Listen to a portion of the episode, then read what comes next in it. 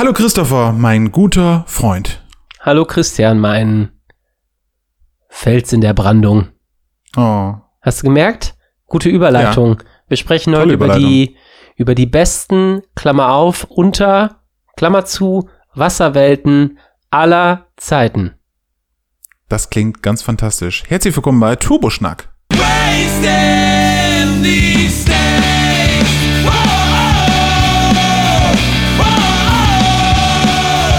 Wir haben uns schon mal in einer Folge über die besten Wüsten äh, da sagt man ja nicht irgendwie Wüstenwelten. Ne? Warum sagt man eigentlich Wasserwelten, aber nicht Wüstenwelten? Äh, wir haben uns über die besten Wüsten aller Zeiten unterhalten. Und, ich glaube, äh, ehrlich gesagt, sorry, wenn ich da, hm? also sorry, wenn ich dich, Ja, bitte, nein, bitte, unterbrich mich gerne. glaube ich. Jetzt stelle ich dich schon 20, erst 20 Sekunden in der Folge und schon stelle ich dich bloß, das ist neuer Rekord. Ähm, ich glaube, du kannst ja. Wüstenwelten sagen. Ich würde beschwören, dass ich eine DVD hab von David Attenborough, hier Unsere Erde, bla, auf der steht Folge 3 heißt Wüstenwelten. Der hat das mir einfach okay. gemacht. Wasserwelten, Wüstenwelten, Dschungelwelten hat er auch gemacht, ja, bestimmt. David Attenborough, der darf das auch. Korallen, Korallenwelten. Ja. Ähm, David Attenborough-Welten. Dies, das. Ja, äh, okay, akzeptiert. Äh, wir haben es beim letzten Mal nicht so genannt, aber dieses Mal sind die besten Wasserwelten dran und es geht natürlich wieder mediumübergreifend. Äh, also ganz egal, ob in Videospielen, Filmen, Serien oder sonstigen bildlichen Medien. Es geht um Wasserwelten, die uns irgendwie beeinflusst haben, die wir gut fanden. Und äh, du fängst an mit deinem Platz drei. Mach ich gerne. Mein Platz drei ist Subnautica ein ziemlich offensichtlicher Pick, oh. weil die das halt einfach ziemlich gut gemacht haben. Man taucht ab, fühlt sich wie unter Wasser. Da sind unheimliche Geschöpfe auf einem Alien Planet, auf dem man abgestürzt ist. Man taucht da durch. Das ist ein Survival-Spiel. Das heißt, man muss jede Menge Kram sammeln von Korallen und Pflanzen, um sich neue Gerätschaften und Materialien für Gerätschaften zu synthetisieren. Alles mit dem Ziel, dem Planeten weiter auf die Schliche zu kommen und letztendlich von ihm zu verschwinden nach Möglichkeit. Und mhm. das ist einfach so detailliert und gut gestaltet. Mittlerweile gibt's ja auch einen Sequel dazu, Subnautica Below Zero, was ein bisschen mehr an der Oberfläche spielt und dann halt auch entsprechend im, wer hätte es gedacht, so Eismeer. Und das ist einfach mega gut gemacht. Und ich kann, ich habe das Spiel nicht mal durchgespielt, sondern eigentlich nur mal reingelugt, aber ich kann jetzt schon sagen, dass das eine der besten Unterwasserwelten ist, die man überhaupt irgendwann mal gemacht hat. Und das ja, kann ich subjektiv sagen und glaube ich aber auch fast objektiv, weil da, ja, kommt wenig dran. Würde ich gerne ähm, ähm, bestätigen oder ausprobieren, kann ich aber nicht, weil ich glaube ich zu viel Schiss habe. Ich habe ein paar Videos davon gesehen und da ist es, das ist ja kein Horrorspiel per se, aber es kommt häufig vor, dass einen auf einmal aus dem Nichts unter Wasser Dinge angreifen. Und äh, ich finde nichts gruseliger, als in einem freien Wasser zu schwimmen, äh, auch mit Taucheranzug und so. Und dann kommt auf einmal von hinten idealerweise noch irgendeine Art von, meinetwegen auch Alien-Unterwasservieh, aber äh, nee, kann ich nicht. Bin ich raus. Ähm, da mache ich mir äh, in die Hose und das ist für niemanden spaßig. Das äh, sieht äh, aber, aber soll sehr gut sein. Im Wasser sieht dich keiner in die Hose machen. Aber alle merken es an einem Temperaturunterschied, der plötzlich eintritt. Ja, okay. Und diese Blöße möchte ich mir vor den Alienfischen nicht geben. Mhm. Ja, verstehst du sicherlich. Ja. Ja, äh, kann ich absolut nachvollziehen. Ähm, hast du auf der Playstation gespielt? Ja, korrekt. Okay, ja, vielleicht muss ich das, also eigentlich muss ich das nochmal irgendwann ausprobieren, aber zum jetzigen Zeitpunkt macht mein schwaches Herz das, glaube ich, nicht mit. Und das ist ja eine Sache, die man häufig hört, dass Herzen im Alter stärker werden. Äh, besser, ja, genau, weil mhm. ja der Grundsatz gilt, ähm, was dich nicht umbringt, macht dich härter. Mhm. Ähm, das bedeutet, man wird auch immer härter mit dem Alter, was wiederum zu eigenen Problemen führt, mhm. emotional auch. Mhm. emotionaler Härte. Ah, okay, ich hatte gerade assoziiert, dass man halt einfach alt wird und so sehr verhärtet und halt irgendwann zu Stein wird, wie so ein Gargoyle aus Gargoyles Alive. Was für eine, was für eine coole Art zu gehen eigentlich, ne? Mhm. Zu Stein werden. Ja, schade. Ich weiß nicht, wann die Leute damit aufgehört haben. Im, Im Mittelalter, in der Steinzeit. Ha! Ja. ah, hu. Aha, aha, aha. Oh Gott, oh Gott, oh Gott. So, äh, sag mal schnell deine Nummer drei. Ist, Ganz schnell, bevor wir weiter in dieses Niveau abtauchen.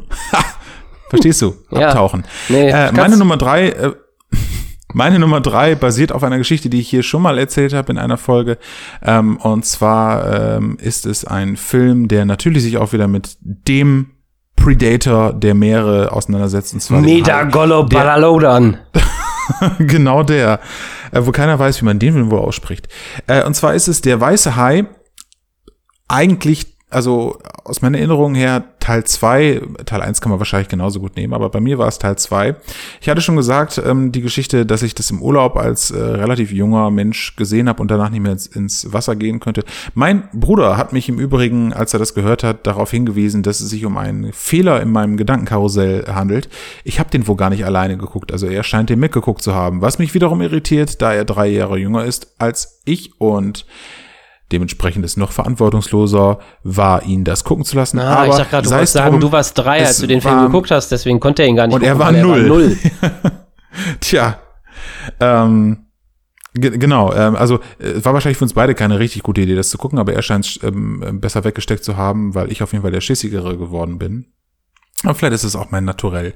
Auf jeden Fall, der weiße Hai ähm, hat äh, für mich die Wahrnehmung, die ich habe über das Meer und über Wasser, ähm, und über das, was unter der Wasseroberfläche lauert, maßgeblich mit beeinflusst, weil ich glaube, diese Bedrohlichkeit ohne diesen Film nie in meiner Psyche Platz gefunden hätte.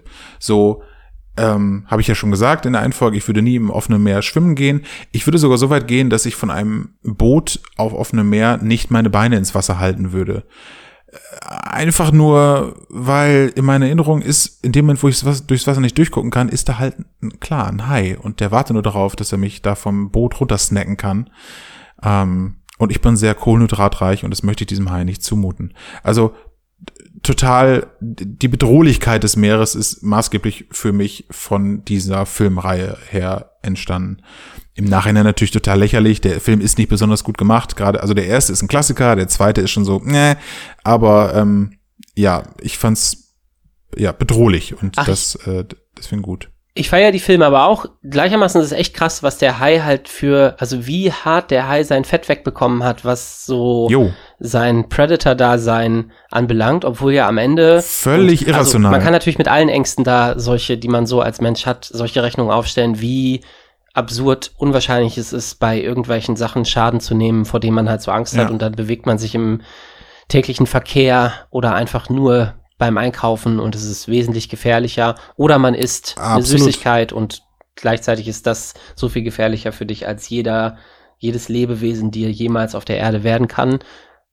Aber ja, ist krass. Also ich finde es tatsächlich sehr krass, was gerade so popkulturell mit dem Hai passiert ist und wie sehr der der gefährliche Lebensräuber ist, der ja, ja nicht mal mehr, der, also das ist ja das Schlimme, der Hai beschränkt sich ja nicht mal mehr ins Wasser, nicht mal nur aufs Wasser, der ist jetzt auch in Wirbelstürmen unterwegs und so. In sechs Teilen jo, Wirbelstürme. Äh, Oder in Lawinen. Sharknado, May the Fourth be with you und Sharknado 6 jetzt erst super recht und ich bin nach dem zweiten Teil ausgestiegen, aber ich kann mir vorstellen, dass es da unendlich Möglichkeiten gibt. Gibt es, glaube ich. Ich hau mal ja, meine Nummer aber, zwei raus. Äh, ja.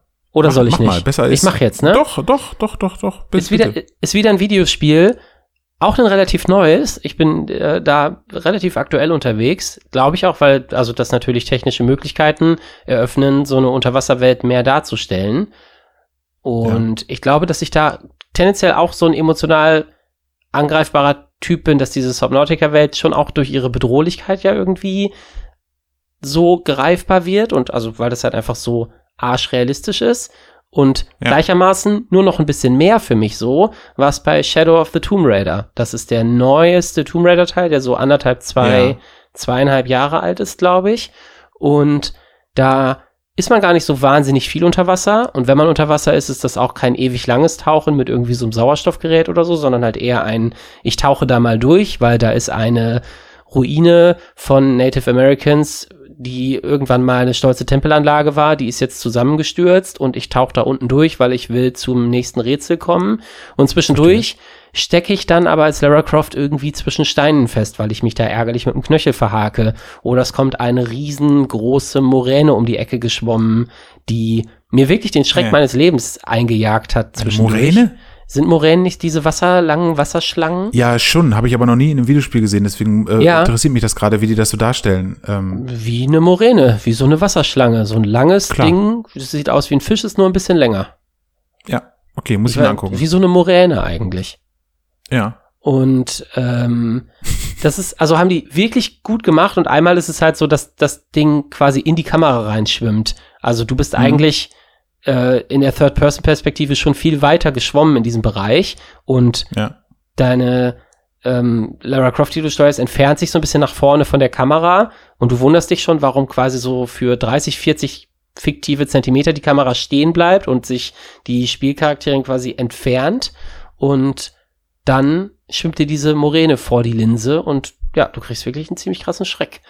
Und der Auftakt in dem Spiel, das ist ein Spoiler-Alert jetzt, der Auftakt von dem Spiel ist ja, dass man als Lara Croft quasi überhaupt erstmal diese ähm, südmittelamerikanische Welt verzapft, indem man da ein einen Dolch, meine, wenn ich mich korrekt, ich glaube, ein Dolch von einem quasi Altar nimmt und dann den Mechanismus auslöst, der letztendlich mit so ein bisschen auch übernatürlichem Backstuff, der ja auch bei Tomb Raider und in allen Teilen immer so eine Rolle gespielt hat, also wo sind die Eltern hin ja. verschwunden, sind die wirklich verstorben und so weiter, dass man da so eine Apokalypse, bisschen angelehnt an quasi sieben, sind es sieben Plagen, die kenne nicht mehr diese äh, Plagengeschichte, äh, aber genau, es gibt auch irgendwie Ahnung. so eine Plagengeschichte, die irgendwie religiös verwurzelt ist. Und so ein bisschen daran angelehnt gibt es quasi so verschiedene Plagen, die dann über die Menschheit, ähm, sprich in dem Fall über Süd- und Mittelamerika herbrechen. Und das erste, was passiert, ist halt ein riesengroßer, krasser Tsunami, der quasi so aus dem Nichts kommt,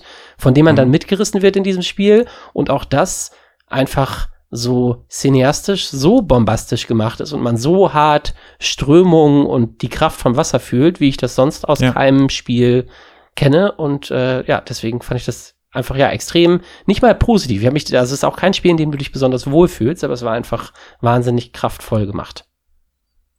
Ich finde, die, die neuen Tomb Raider-Spiele sehen äh, mega interessant aus, vor allem, weil sie endlich ja mal weg sind von diesem ähm, dem, was Tomb Raider früher ausgemacht hat, ne, was ja ähm, äh, ein bisschen fragwürdig eigentlich ist, so jetzt mal vom Gameplay abgesehen. Ich wollte gerade sagen, das war am Ende ein Spiel für den Nackt-Cheat, was äh, eine ja ziemlich peinliche Angelegenheit ja. ist. Ja, genau. Ja. Ähm, ich äh, erinnere mich da auch immer zurück an ähm, die, die, die, diese ganzen Zeitschriften, die man früher gelesen hat, Screen Fun und ähm, äh, auch GameStar und so, die nicht so ganz krass, aber gerade so die Screen Fun, da war wirklich auf jedem ähm, Titelbild war irgendwie Lara Croft abgebildet, irgendeiner Art und Weise, äh, auch dann als, als Poster im Bikini mhm. oder als Poster quasi komplett nackt mit so Händen vor den äh, primären und sekundären Geschlechtsteilen auf so einem Handtuch und sowas. So völlig unangenehm. Mhm. Äh, im, Im Nachhinein muss ich sagen, damals ist, äh, ist mir das natürlich nicht so aufgefallen. Ähm, oder ich fand es sogar gut, vielleicht. Ähm, weiß nicht, aber mir ist das schon irgendwann aufgefallen, dass wirklich auf jeder einzelnen Folge Lara Croft irgendeine Rolle gespielt hat, weil das auch ein Publikumsmagnet ja. war damals. Ne? Ja, ähm, total. Auf jeden Fall, die, die neuen Spiele interessieren mich eigentlich total, aber ich habe kein einziges davon gespielt. Äh, ich kann gar nicht sagen, warum, weil die sehen super interessant aus, grafisch als auch spielerisch, eigentlich von mein Ding, aber irgendwie an mir vorbeigegangen. Aber wenn jetzt sogar Moränen eine Rolle spielen, dann komme ich eigentlich nicht mehr dran vorbei, ne? Ja, ich würde auf jeden Fall meine Empfehlung aussprechen. Gerade der letzte Teil, das war ja quasi eine dreiteilige Neuauflage, die ja. über die Jahre ja schon auch so ein bisschen auseinandergezerrt waren. Ich glaube, der erste kam noch auf der PS3 raus, die beiden zweiten dann auf der ja. PS4 und der eine ziemlich am Anfang der PS4-Ära, der andere ziemlich am Ende der PS4-Ära. Das heißt, da hat sich auch technisch ja. zwischen eins und drei irre viel getan. Und genau, der Shadow of the Tomb Raider ist also auch totales Auftrumpfen. Das ist so auch eine Weile nach den neuesten Uncharted-Teilen rausgekommen und stellt das mhm. tatsächlich, mhm. also damit muss es sich halt am ehesten vergleichen, beziehungsweise Uncharted muss sich umgekehrt auch am ehesten damit vergleichen. Uncharted ist halt way more so ein easygoing-Spiel, was sich mehr nach Indiana Jones anfühlt als Tomb Raider das tatsächlich tut, weil es einfach diesen. Ist auch nicht so brutal, ne? Es hat halt diese Geckigkeit die ganze Zeit und äh, ja. du schießt zwar Tausendschaften über den Haufen, aber bleibst dabei halt irgendwie der Easy Dude, der einen flotten Spruch macht und Tomb Raider geht schon echt richtig an die Substanz und ist auch da viel hm. schonungsloser und gleichzeitig aber auch viel packender. Ähm, ich will am Ende nicht sagen, dass ich Tomb Raider lieber gespielt habe als die Uncharted-Teile, weil ich die ganz offensichtlich liebe aber ja. das ist einfach eine ganz andere Qualität von Spiel und also ja, wirklich ein richtig krasses Kinoerlebnis, das eine Ernsthaftigkeit hat, die du sonst nicht findest. Auch was halt entsprechend die Darstellung und das Bedrückende von Wasser anbelangt. Okay, dann werde ich mir das ähm, vielleicht nochmal ansehen. Mach es. Und sei es nur in einem Let's Play. Mein Nummer, äh, mein Nummer zwei, meine Nummer zwei ist äh, ein äh, viel älteres Spiel äh, von dem Super Nintendo und zwar Donkey Kong Country. Und ich könnte da jetzt Donkey Kong Country 1, 2 oder 3 äh, wählen, weil im Grunde teilen die sich alle äh, eins und zwar großartig gestaltete Unterwasserlevel. Äh, hast du gespielt damals? Warst du ein Super Nintendo-Kind? Ja, aber ich habe, also ich hatte selber kein Super Nintendo, aber ein Kumpel von mir. Und Bei mir genauso, bin, ja. Ich bin nicht sicher, ob wir das gespielt. Erzähl mal weiter. Ich bin, also ich würde sagen, ja, ja. wahrscheinlich haben wir es irgendwann gespielt, aber ich bin jetzt nicht so, ah ja, krass, ich kann dir gleich noch alle drei, vier, zwanzig Level aufmalen. Ich könnte auch kein einziges Oldies äh, irgendwie so ist. Nee, nee, nee, genau, auf, auf keinen Fall. Aber ich könnte auch kein einziges Level äh, mit Namen nennen oder, ähm, äh, oder so. Aber Donkey Kong Country oder die Donkey Kong Teile auf dem Super Nintendo hatten ja diesen Gag, dass die so eine spezielle Art von Grafik hatten. Die hatten so ein, ähm, äh, das ist jetzt gefährliches Halbwissen, aber ich glaube, die hatten irgendwie eine spezielle Technik entwickelt, mit der die eigentlich höher aufgelöste Grafiken auf irgendwie so runterrendern können. Und das war so eine Art 2,5D.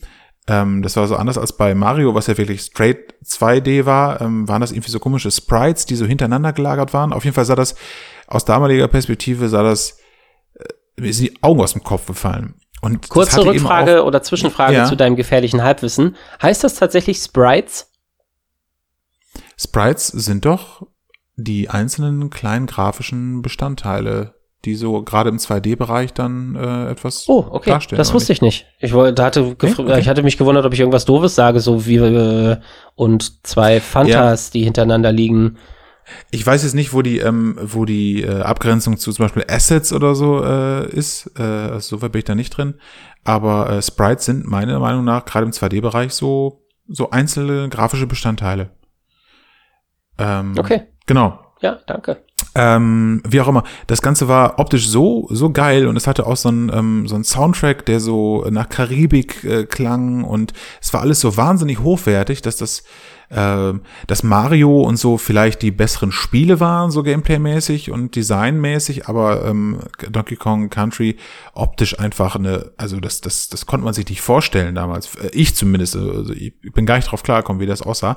Und die Unterwasserwelten waren auch dann wirklich schön. Du konntest auf einem Schwertfisch äh, reiten, du konntest so vorne mit dem Stachel so ähm, Stachel, mit dem, äh, mit dem Schwert halt quasi, konntest du Gegner weg, wegbouncen und die waren super schwer teilweise. Donkey Kong Country war immer ein relativ schweres Spiel ähm, und Unterwasserlevel sind ja sowieso irgendwie auch spielübergreifend, gerade so in der 2D-Ära irgendwie immer relativ schwer gewesen. Ich mhm. weiß nicht genau warum. Vielleicht, weil die Steuerung sich da so von der normalen Steuerung meistens unterschied, weil du ja so gef gefloatet bist irgendwie. Das war bei war Mario das? und so auch so. Ich habe mich zum Beispiel gerade an Crash Bandicoot 3 Warped erinnert, an die Unterwasserlevel. Und da hattest du, meine ich, es sei denn, ich verwechsel das gerade mit irgendwas anderem, aber ich meine, dass man da die Tendenz hatte, dass wenn ich einfach nichts drücke, sack ich so langsam nach unten ab. Das heißt, ich habe da automatisch okay. quasi eine Autobewegung, gegen die ich gegenhalten muss, indem ich irgendwie ja schwimme genau. oder paddel mit den Armen nach oben, um ja. nicht abzusacken. Und wenn das bei Donkey Kong auch schon, also es wird irgendein Spiel geben, dass das irgendwann ja, introduced hat, dass man halt so absackt, schwerkraftmäßig. Und das ist ja eine neue Steuerungskomponente, die bei sowieso so super schweren 2D-Plattformern, also sind wir ganz ehrlich, jedes Super Mario-Spiel wird irgendwann ab der Hälfte teilweise mit irgendwelchen Leveln ja unerträglich schwer. Und man muss echt gucken, wo ja. man, vielleicht bin ich auch einfach besonders schlecht da drin. Aber ich finde es schon ja. immer im Schwierigkeitsgrad zieht es ziemlich an oder ich habe halt immer die gespielt, die im Schwierigkeitsgrad anziehen oder mich mit irgendwelchen Levels schwer getan. Und wenn da noch eine zusätzliche Bewegungskomponente dazu kommt, setzt das dem einfach nur noch einen drauf. Das ist zumindest meine Theorie. Das, das, kann, das kann gut sein. Also ich weiß, dass äh, so klassisch auch Wasserlevel immer sehr verhasst sind. Das teile ich jetzt gar nicht unbedingt. Aber ich glaube, ähm, ein Unterschied ist auch, du kannst da nicht so durchrushen wie durch andere. Also du hast deine Geschwindigkeit weniger im, im Griff. Mhm. Während du bei anderen Levels so durchrennen kannst und einfach auch über Gegner drüber springen oder drunter her kannst, dieses Schwimmen geht halt nur eine gewisse Geschwindigkeit. Also irgendwie, vielleicht ist es auch das so ein bisschen. Aber ähm, optisch und so von der Stimmung, ähm, frag mich nicht, warum Donkey Kong unendlich die Luft anhalten kann. Das wird da nicht aufgeklärt. Äh, aber äh, auf jeden Fall ganz toll und gerade wenn ich so an alte Spiele zurück, ich, ich habe ich hab überlegt, was sind so alte Spiele, die coole Unterwasserwelten damals schon gezeichnet haben und das waren natürlich nicht 3D-Spiele, weil 3D-Spiele damals echt, gerade unter Wasser, da war einfach alles so ein bisschen dunkler und du bist irgendwie durchgefloatet, so bei Half-Life oder sowas. Mhm. Ähm, aber das war echt schon, das war auf äh, ganz hohem Niveau und hat sich Gameplay und grafisch echt stark von den Landlevels abgehoben und das war schon echt, äh, also fand ich richtig geil. Mhm. Ja, Fühle ich. Ja. Meine Nummer zwei. Ich hau meine Nummer eins raus und auch bei der Nummer eins bin ich nach wie vor bei einem Videospiel. Irgendwie kommen alle meine Wasserwelten über so Gefühlslagen in Videospielen. Und über das Spiel haben wir schon mal gesprochen, als wir über Schwerter gesprochen haben und über meine Machete, die ich so gerne mag. Wir landen wieder bei Hunt ah. Showdown, ah. einem dem Multiplayer-Shooter, der uns das schwierige Corona-Jahr irgendwie erträglich gemacht hat. Der Multiplayer-Shooter, über den ich sagen kann, Christian, ich weiß, was du letzten Sommer getan hast und über die meisten meiner Internetfreunde kann ich das Gleiche sagen. Ähm, so ein hervorragendes Spiel und tatsächlich eins, auch da muss ich wieder so ein bisschen, also auch da kommt die Gefühlslage. Ich spiele ja so super gern bei offenem Fenster im Sommer Konsole, weil mir das, ich glaube, das, also das, jetzt wird das gleichermaßen noch so ein bisschen psychoanalytische Folge. Ich glaube tatsächlich, dass Fenster aufmachen beim Zocken so ein bisschen für mich verbindet, draußen sein und den Sommer genießen und gleichzeitig das machen, was ich eigentlich viel lieber mache, nämlich auf dem Sofa sitzen und Konsole spielen. Das ist auch so ein bisschen wahrscheinlich okay. irgendwie ein, mm, und deswegen sagte ich gerade psychoanalytisch, ich musste gerade an meine Mama denken, die früher, wenn ich halt gerne irgendwie Computer gespielt habe, vornehmlich wahrscheinlich Gothic, und die ins Zimmer kam und dann sagte sie, zwei Sachen. Entweder ein, hm, willst du nicht mal rausgehen? Willst du nicht mal irgendwie draußen spielen? Und dann sag ich so, halt. Ich mach das Fenster auf und sie alles klar. Ich sag, ich sag dann tatsächlich sowas wie, hm, nee, hm, ich will eigentlich lieber Gothic spielen. Ich bin mir ziemlich sicher, dass ich die Geschichte schon mal erwähnt habe, dass ich äh, sagte irgendwann, dass ich gegessen habe, weil ich mir irgendwie eine Keule ja. in Gothic gegrillt hatte. Ähm, ich werde nicht, ja, ich werde nicht müde, diese Geschichte zu erzählen, weil sie halt so sehr mein oh wow, was gibt es für sehr schöne Momente in Videospielen zu versacken. Und das ist tatsächlich dann so, die Antwort meiner Mama war, wenn ich gesagt habe, nein, ich will jetzt nicht raus, dann sagte sie, ja, aber dann mach wenigstens das Fenster auf. Hier drin riecht's ja wie im Puma-Käfig. So, und jetzt will ich, jetzt will ich eine Sache noch zwischenschieben, die mir jetzt gerade einfällt. Mm, Pumata, Pumas oder Pumata, nennt es wie ihr Pumi. wollt, gehören Pumis, Pumata und Pumas gehören ja ganz offensichtlich, das geht raus an Mama, nicht in Käfige. Egal wie sehr es irgendwo riecht, weil jemand lange gespielt hat. Pumas raus aus Käfigen, dafür breche ich kurz und, die Lanze. Und außerdem. Und wenn dem so wäre, es gibt kaum eine besser gelüftete Umgebung als ein Käfig. Da musst du nicht mal ein Fenster aufmachen. Das Willst du jetzt gerade eine Lanze Fenster brechen quasi. für einen Käfig? Nein, aber für die Belüftung eines Käfigs. okay, Christian, Christians reinen Käfige, sie haben es nötig. Und Pumata raus aus Käfigen, damit das mal klar sein dürfte. Was ich aber eigentlich, ja. also lange Rede, wirklich lange Rede, kurzer Sinn und sehr viele psychoanalytische Milestones, die wir jetzt gerade durchgegangen sind.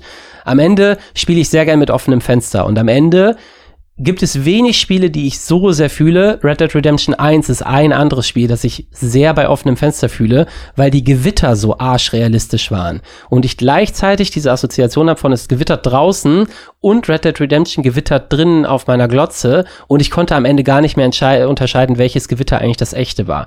Das aber auch nur eine Anekdote. Ja. Und jetzt komme ich zu dem eigentlichen Schluss. Das Fenster ist auf. Ich laufe durch das Louisiana Bayou in Hunt Showdown die Mechanik ist so geil, dass sie mich verlangsamt, wenn ich durch das tiefe Wasser warte, dass ich wirklich spüre, wie ich gegen dieses Wasser ankämpfen muss. Ich rieche quasi dieses vergammelt grüne Water Devil Wasser, das irgendwie nach Monsterkreatur, zu viel Algenscheiße, grünem Siff riecht, der irgendwie an den Rändern angespült wird und ich habe die ganze Zeit ja. die Todesangst im Nacken und kann mir genau bis auf den letzten Grad vorstellen, welche Temperatur dieses Wasser hat, wie es an meinen Beinen klebt, wenn ich rauslatsche, wie meine so wunderbar schlecht texturierte Hose vor Wasser trieft. Alles Sachen, die das Spiel nicht darstellen kann, aber die in meinem Kopf passieren, weil in irgendeiner Form die Mechanik dieses Wasser so schwer und so dagegen ankämpfend so macht, dass man dagegen ankämpfen muss. Was ja auch du weißt das natürlich, aber ich sag's trotzdem noch mal für alle, die es nicht wissen, die Mechanik mit den Gator Legs, also den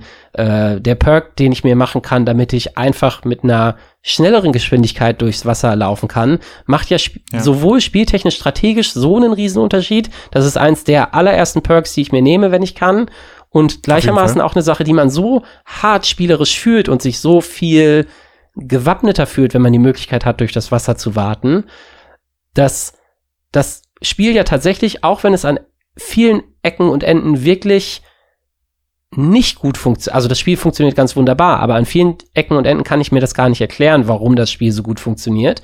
Und ja. wenn man dann aber eine Ebene tiefer denkt, dann merkt man es genau an dieser Gatorlex-Mechanik, dass es so eine Kleinigkeit ist, die das am Ende in der Mechanik so smart und so fühl- und erlebbar macht, dass ich einfach sagen muss, ich, ja, wenn ich Wasser gut, wenn ich ein Wasser Magier wäre, der quasi Wasser erstellen könnte, dann wüsste ich genau, wie das Rezept vom Hand Showdown Wasser ist.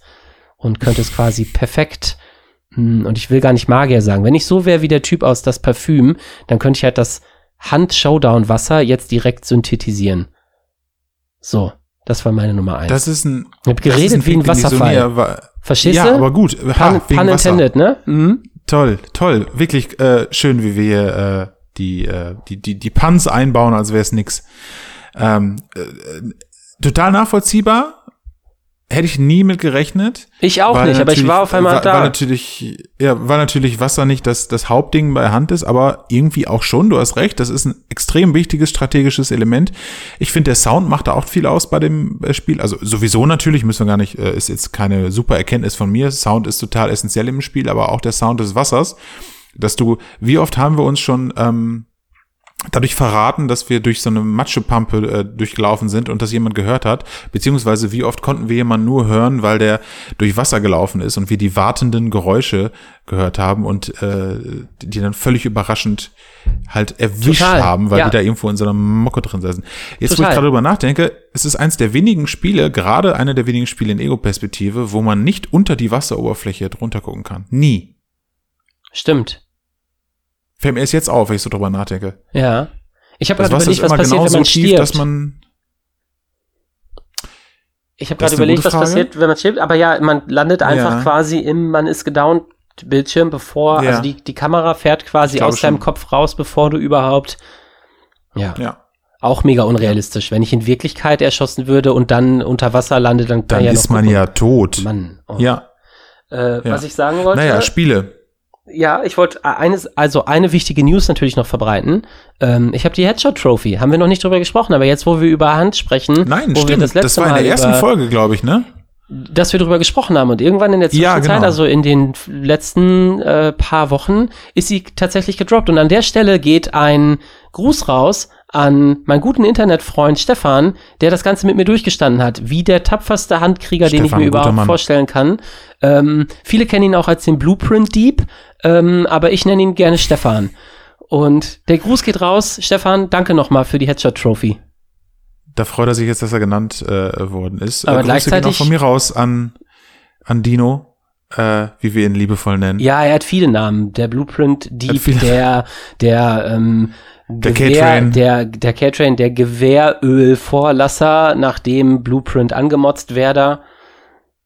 Aber sind wir äh, ehrlich, er ist der beste Spieler, den wir in unseren Reihen haben und wir würden ihn nicht missen wollen. Oh Gott, jetzt wurde es echt noch ein bisschen ernst. Naja. Ist so. Ähm, ist so. Ähm, nur damit auch das alle nachvollziehen können, äh, die das wirklich interessiert. Die versuchen hier durchzusteigen bei diesem verrückten Kram, den diese beiden Jungs in ihrem Podcast verzapfen. Es gibt in dem Spiel, das haben wir in der ersten Folge schon mal kurz angeschnitten, eine, eine Trophy dafür, dass man eine bestimmte Anzahl an, äh, an Headshots äh, verteilt und äh, Komi hat da sehr lange dran geknuspert. Ähm, und hat sich sehr gefreut, als es dann soweit war. Und wir sind alle sehr stolz auf ihn. Danke. Und wir haben seine Familie informiert und ähm, die holt ihn bald ab. Ähm, mein äh, Platz Nummer eins ist äh, logisch, wie es bei solchen Top 3 dann auch häufig so ist, etwas oder ein, ein, ein Medium, was mir direkt eingefallen ist in dem Moment, als ich an Wasser gedacht habe. Und Waterworld. zwar ist es der Gro tatsächlich. Wirklich? Christopher, ja, wirklich. Ja, geil. Du Gut, dass bist ich da ein, ein, konnte. Ich war, ein Zauberer. Ich war haarscharf dran, Waterworld quasi zu wählen und hab's am Ende doch nicht gemacht, weil ich irgendwie immer mehr bei, das habe ich ja schon gesagt, ich bin immer wieder bei Spielen gelandet, ja. weil die das ja, halt erlebbarer machen. Aber Waterworld mhm. war ich halt so nah dran, weil, also ja, rein so optisch ist das natürlich, ja, aber äh, The Stage is yours, würde Waterworld, Geller sagen.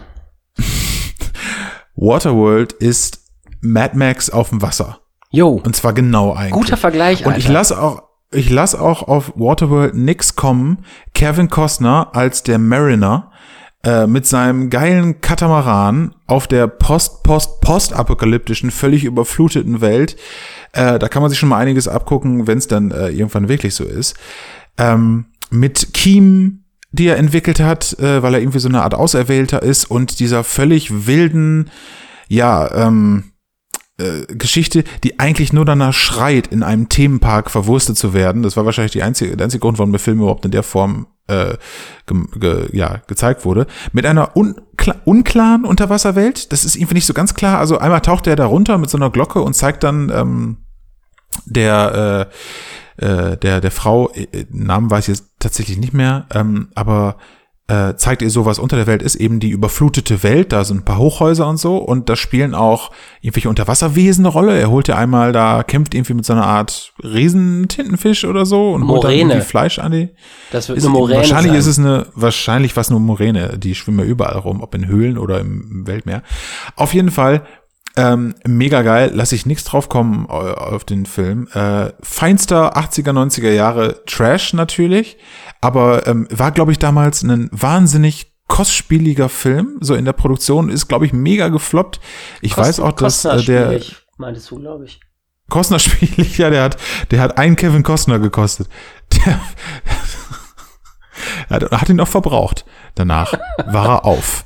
Äh, Kevin Costner hat meines Wissens dafür die Goldene Himbeere gekriegt, also diesen Anti-Oscar quasi. Ach ehrlich? So schlecht war er doch gar glaub, nicht. Äh, ich lasse auch nichts kommen. Also wer was ähm, gegen Waterworld sagt, muss an mir vorbei. Äh, ich finde, es ist ein großartiger Film, den man auch mit der ganzen Familie gerne gucken kann. Und ähm, ja, äh, einfach einfach toll. Also äh, richtig richtig geiler Film und äh, tatsächlich ein postapokalyptisches Szenario, was gar nicht so häufig bedient wird. Ich meine, mhm. wie oft hast du so postnukleare Geschichten, ne? Aber mhm. das Naheliegende, weil das ja tatsächlich leider, Gottes Willen, ein realistisches Szenario ist, dass das irgendwann mal so ist, jetzt nicht in 50 Jahren, aber gehen wir noch mal ein bisschen weiter, äh, dass die Welt so überflutet ist, habe ich in jetzt keinem anderen Film, den ich so nennen könnte, gesehen. Mhm. Und total interessant, weil was machen Leute, wenn sie kein Land mehr haben und ähm, nach nach Dryland ja fahren. Äh, nach Dryland fahren, ne? Aber einfach dieses Ding, ich muss ein Gefährt haben und wenn ich das Gefährt nicht habe, dann sterbe ich. Mhm. Ähm, das ist ein geiler Ansatz irgendwie und warum sowas nicht auch, auch mal als Videospiel verwursten? Ich glaube, es gab sogar ein, ein, ein äh, äh, Waterworld Videospiel, aber das war natürlich so eher so NES-Zeit. Ähm, das taugt natürlich dann nicht. Mhm. Aber ja, geiler Film. Ja, ich, also ich kann gegen deine Nummer eins absolut nichts sagen. Ich fühle die zu 100 Prozent. Ähm, Lass mal zusammen Waterworld gucken irgendwann. Äh, ja. Ich fasse meine drei Nummern ähm, noch zusammen. Auf jeden Fall, mach. Nummer ein, äh, also Nummer drei, das erste, was ich gesagt habe, war Subnautica. Die Nummer zwei war Shadow of the Tomb Raider mit der gefährlichen Moränenwelt. Und auf meiner absoluten Nummer eins war Hunt Showdown, eine nicht absolute Wasserwelt, so wie sie im Waterworld Buche stehen würde, aber eben sehr anfassbares Wasser, das ja zwischen meinen Zehen durchfließt, als würde ich tatsächlich drinstehen, wann immer ich es spiele. Ja. Ja, verstehe ich. Ähm, meine drei Picks sind vielleicht ein bisschen mainstreamiger, aber das ist auch, finde ich, okay. Ähm, auf Platz drei bei mir der Weiße Hai 2 äh, und irgendwie auch Teil 1, aber ähm, auf jeden Fall der Weiße Hai wegen meiner anhaltenden Beziehungsstörungen zum Thema offene Gewässer. Äh, auf Platz zwei Donkey Kong Country, äh, die SNES-Serie äh, mit den wirklich wahnsinnig schönen Unterwasserwelten. Äh, gerne mal auf YouTube angucken und anhören. Tolle Kombination aus Sound und Grafik. Und auf Platz eins der naheliegendste Pick irgendwie, aber ein äh, viel äh, häufig gescholtener, unbeachteter Film, den ich äh, sehr geil finde. Waterworld mit Kevin Costner. Auf der Suche nach Dryland. Ähm, toller Film. Finde ich Wär- sehr gut. Wäre eigentlich wirklich total geil gewesen, hättest du bei den Wüstensachen auch, äh, bei den Wüstenwelten, wie David Dune Attenborough genommen. sagen würde, hättest du wirklich auf Platz 1 auch Dune gehabt. Hätte ich gefeiert, ist jetzt zu spät, ist schon raus Ist zu spät, habe ich aber habe ich keine Beziehung zu. Ähm, ist, Mhm. Es ist, wie es ist. Wir müssen äh, authentisch bleiben. Lass mal Das mehr mit, ist, das ist es, was uns bleibt. ähm, lass uns mal mehr mit Dune auch beschäftigen in Zukunft. Also ich meine jetzt privat, gar nicht mit dem Podcast. Ich trenne ja Privatleben und Podcast sehr. Auf jeden Fall. Ich habe noch einen Song mitgebracht. Ähm, Weezer, California Kids. Mega geil. oh, Und du? großartig. Ich habe ähm, einen Song mitgebracht, der wieder einen leichten Themenbezug hat, und zwar Superorganism mit äh, The Prawn Song. Hm. Äh, ungewöhnlicher äh, Song, ähm, bin ich irgendwie durch Zufall drauf gestoßen. Ist, glaube ich, auch ein Soundtrack von, von irgendeinem FIFA-Teil oder so, wie das manchmal so ist. Ähm, aber großartig. Und ähm, ja, mit diesen kleinen Empfehlungen für unsere kleine Playlist, die übrigens äh, die Turboschnack-Playlist heißt, auf Spotify zu finden ist, für alle, die das noch nicht mitgekriegt haben. Gerne folgen, wir packen immer mal wieder Songs drauf, die hier entweder eine Rolle spielen oder die wir am Ende losgelöst von der Rolle draufpacken. Ähm, Genau, die wächst stetig und wir freuen uns. Christopher, das hat mir viel Spaß gemacht. Heute war ähm, äh, entspannter als bei den Wüstenfolgen. Wüstenfolge hat mehr Stress bei mir ausgelöst, gedanklich. Äh, Wasser hat immer auch so was Beruhigendes. Und ähm, ja, dafür danke ich dir. Ich muss bei Wassergedanken immer, ich muss jetzt schnell pipi. Bis dann, hauen Sie, tschüss. Ja, äh, gut, äh, ach, wie, wie ist der Gruß, wenn Leute auf Toilette gehen? Man sagt nicht gut Ruß, was sagt man? Egal. Tschüss, Christopher. Tschüss.